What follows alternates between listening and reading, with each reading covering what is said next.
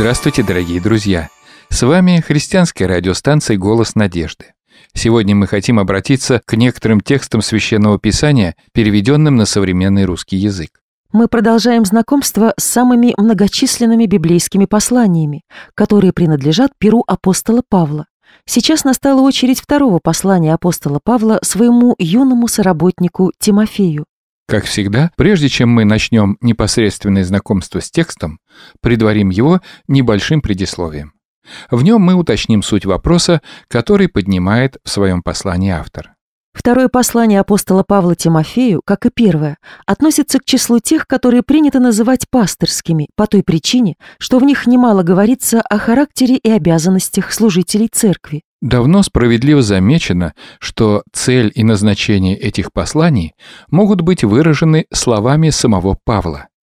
«Чтобы ты знал, как надо вести себя в семье Божьей, в церкви Бога Живого».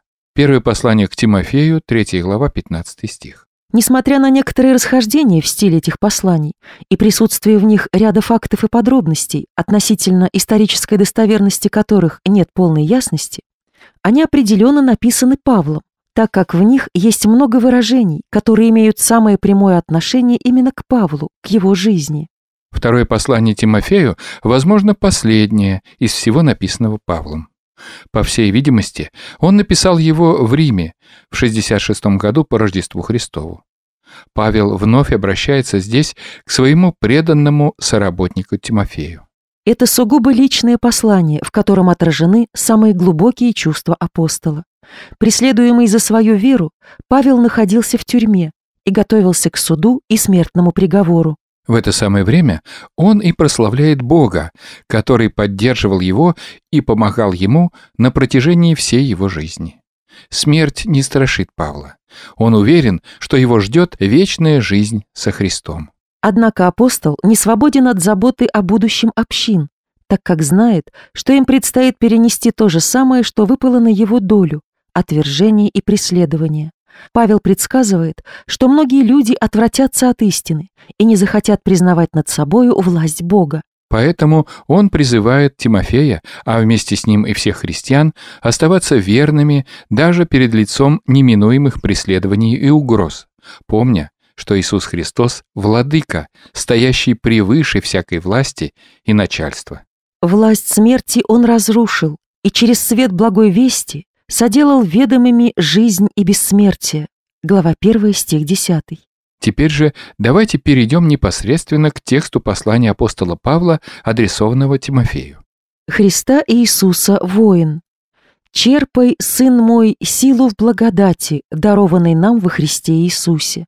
Все, что слышал ты от меня принародно, передай надежным людям, которые смогут и других научить. Разделяй с братьями страдания их за веру, как истинный воин Христа Иисуса. Помни, ни один воин не связывает себя делами житейскими, если хочет расположить к себе того, кто призвал его в свое войско. И ни один атлет не получит венца победителя, если не по правилам состязается. И еще, земледелец, в поте лица трудившийся, должен первым получить свою долю урожая.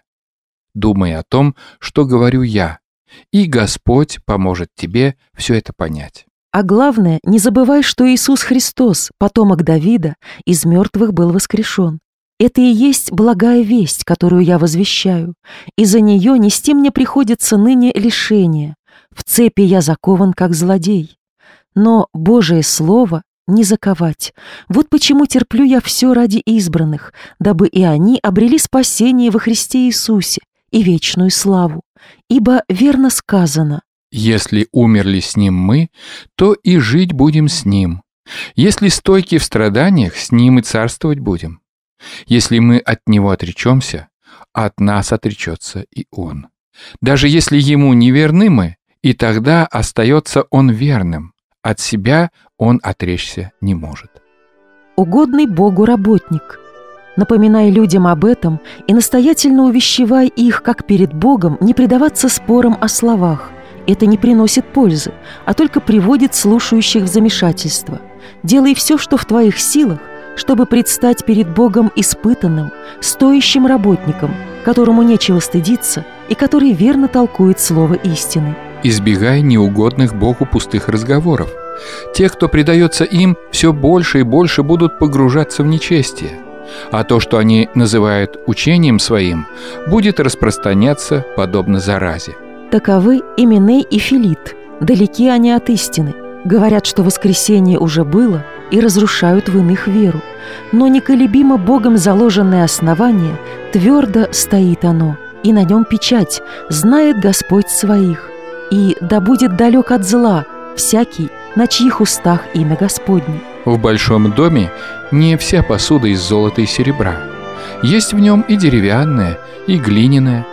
Одна для высокого употребления, другая для обыденных нужд.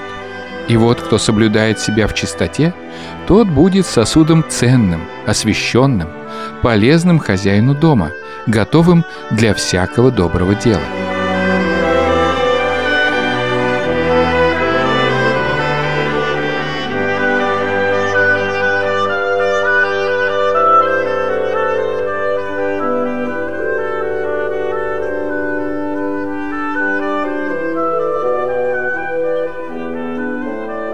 Дорогие друзья, продолжаем нашу встречу в эфире. Вы слушаете радиопередачу «Голос надежды». Для вас мы сейчас откроем нашу поэтическую страницу. Она посвящена творчеству Михаила Васильевича Ломоносова – Наш великий соотечественник вошел в историю русской литературы прежде всего как поэт-одописец. В «Оде», по словам поэта Василия Тредяковского, описывается материя благородная, важная, в речах весьма пиетических и великолепных. Ода пришла в европейскую литературу из античной поэзии. В русской литературе XVIII века в большинстве случаев ода состоит из строф с повторяющейся рифмовкой. В русской поэзии чаще всего имела место десятистишная строфа, предложенная непосредственно самим Ломоносовым. Принято выделять оды победно-патриотические, похвальные, философские, духовные. Духовными одами в XVIII веке назывались стихотворные переложения, или, как тогда говорили, приложения библейских текстов. На первом месте среди них стояла книга псалмов. Обращаясь к Библии, поэты находили в ней темы, близкие к собственным мыслям и настроениям. Вследствие этого духовные оды могли иметь самый разнообразный характер, от сугубо личного, интимного до высокого гражданского. В XVIII веке, кроме Ломоносова, духовные оды писали Тредяковский, Сумароков, Херасков, Державин. В духовных одах Ломоносова отчетливо прослеживается прежде всего тема восхищения гармонией, красотой мироздания. Авторы библейских псалмов, прославляя Бога, восторженно воспевали созданный им яркий, бесконечно разнообразный в своих проявлениях мир. Горы и равнины, реки и моря, пустыни и леса, диковинные птицы и животные – все это указывало на мощь и величие Творца. Ломоносову, ученому-естествоиспытателю и человеку глубоко и искренне верующему, была близка эта поэзия, и он охотно занимался переложением псалмов. С некоторыми из них в исполнении артиста Анатолия Кирякова мы вас сейчас познакомим. Приложение псалма первого. Блажен, кто к злым совет не ходит, не хочет грешным вслед ступать, и с тем, кто в пагубу приводит – в согласных мыслях заседать. Но волю токмо подвергает закону Божию во всем, и сердцем он и наблюдает во всем течении своем. Как древо он распространится, что близ текущих вод растет, плодом своим обогатится, и лист его не отпадет. Он узрит следствия поспешны в незлобивых своих делах, но пагубой сметутся грешны, как вихрем восхищенный прах. И так злодеи не восстанут пред вышнюю Творца на суд, и праведны не воспомянут в своем соборе их отнюдь. Господь на праведных взирает и их в пути своем хранит. От грешных взор свой отвращает, и злобный путь их погубит. Сейчас для вас прозвучит приложение Псалма 14. Господи, кто обитает в светлом доме выше звезд, кто с тобою населяет вверх священных горних мест? Тот, кто ходит непорочно, правду завсегда хранит, и нелестным сердцем точно, как языком говорит. Кто устами льстить не знает, ближним не наносит бед, хитрых сетей не сплетает, чтобы в них увяз сосед, презирает всех лукавых, хвалит вышнего рабов и пред ним душею правых держится присяжных слов. В лихву дать серебро стыдится, мзды с невинных не берет. Кто так жить на свете чится, тот вовеки не падет. А теперь послушайте приложение Псалма 26. Господь, Спаситель мне и свет, кого я убоюся? Господь сам жизнь мою блюдет, кого я устрашуся?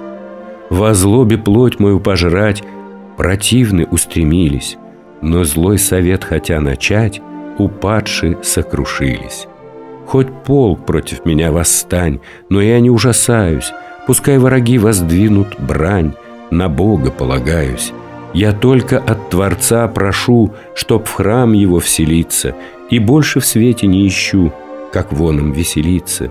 В своем покрыл меня он в день печали и неподвижно укрепил, как злые окружали. Возвысил он мою главу над всех врагов ужасных, я жертву принося зову ему в псалмах согласных. Услыши, Господи, мой глаз, когда к Тебе взываю, и сохрани на всякий час, к Тебе я прибегаю. Ко свету Твоего лица вперяю взор душевный, и от всещедрого Творца приемлю луч вседневный. От грешного меня раба Творец не отвратися, да взыдет пред Тобой мольба, и в гневе укротися. Меня оставил мой отец и мать еще в младенстве, но восприял меня Творец и дал жить в благоденстве.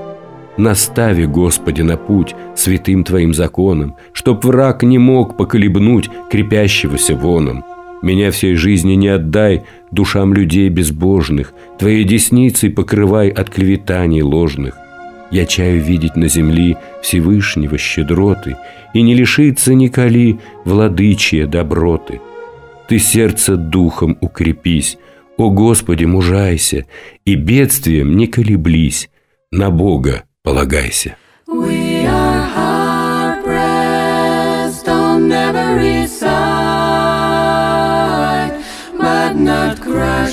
Ooh,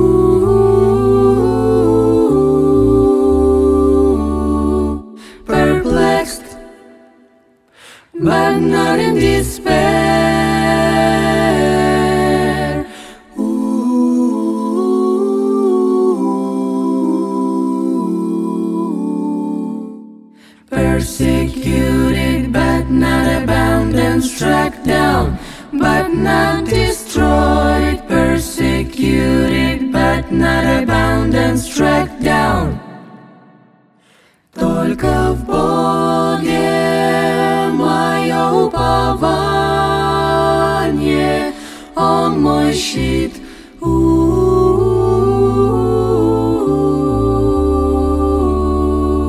От зла меня сохранит.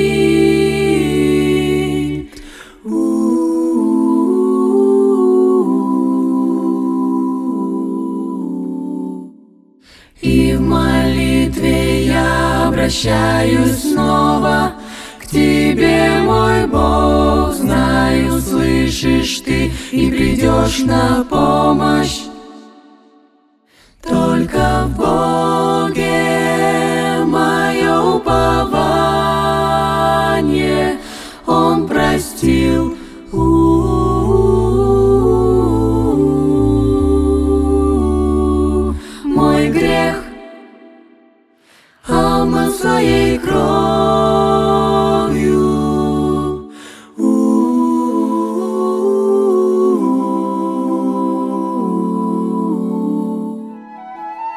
Дорогие друзья, наша передача из рубрики «Поэтическая страница» подошла к концу.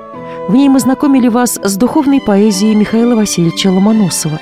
Ждем ваши отзывы об этой программе. Наш адрес 127 473, Москва, абонентский ящик 3, христианская радиостанция «Голос надежды».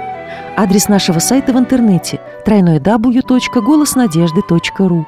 До свидания. Да хранит вас Господь.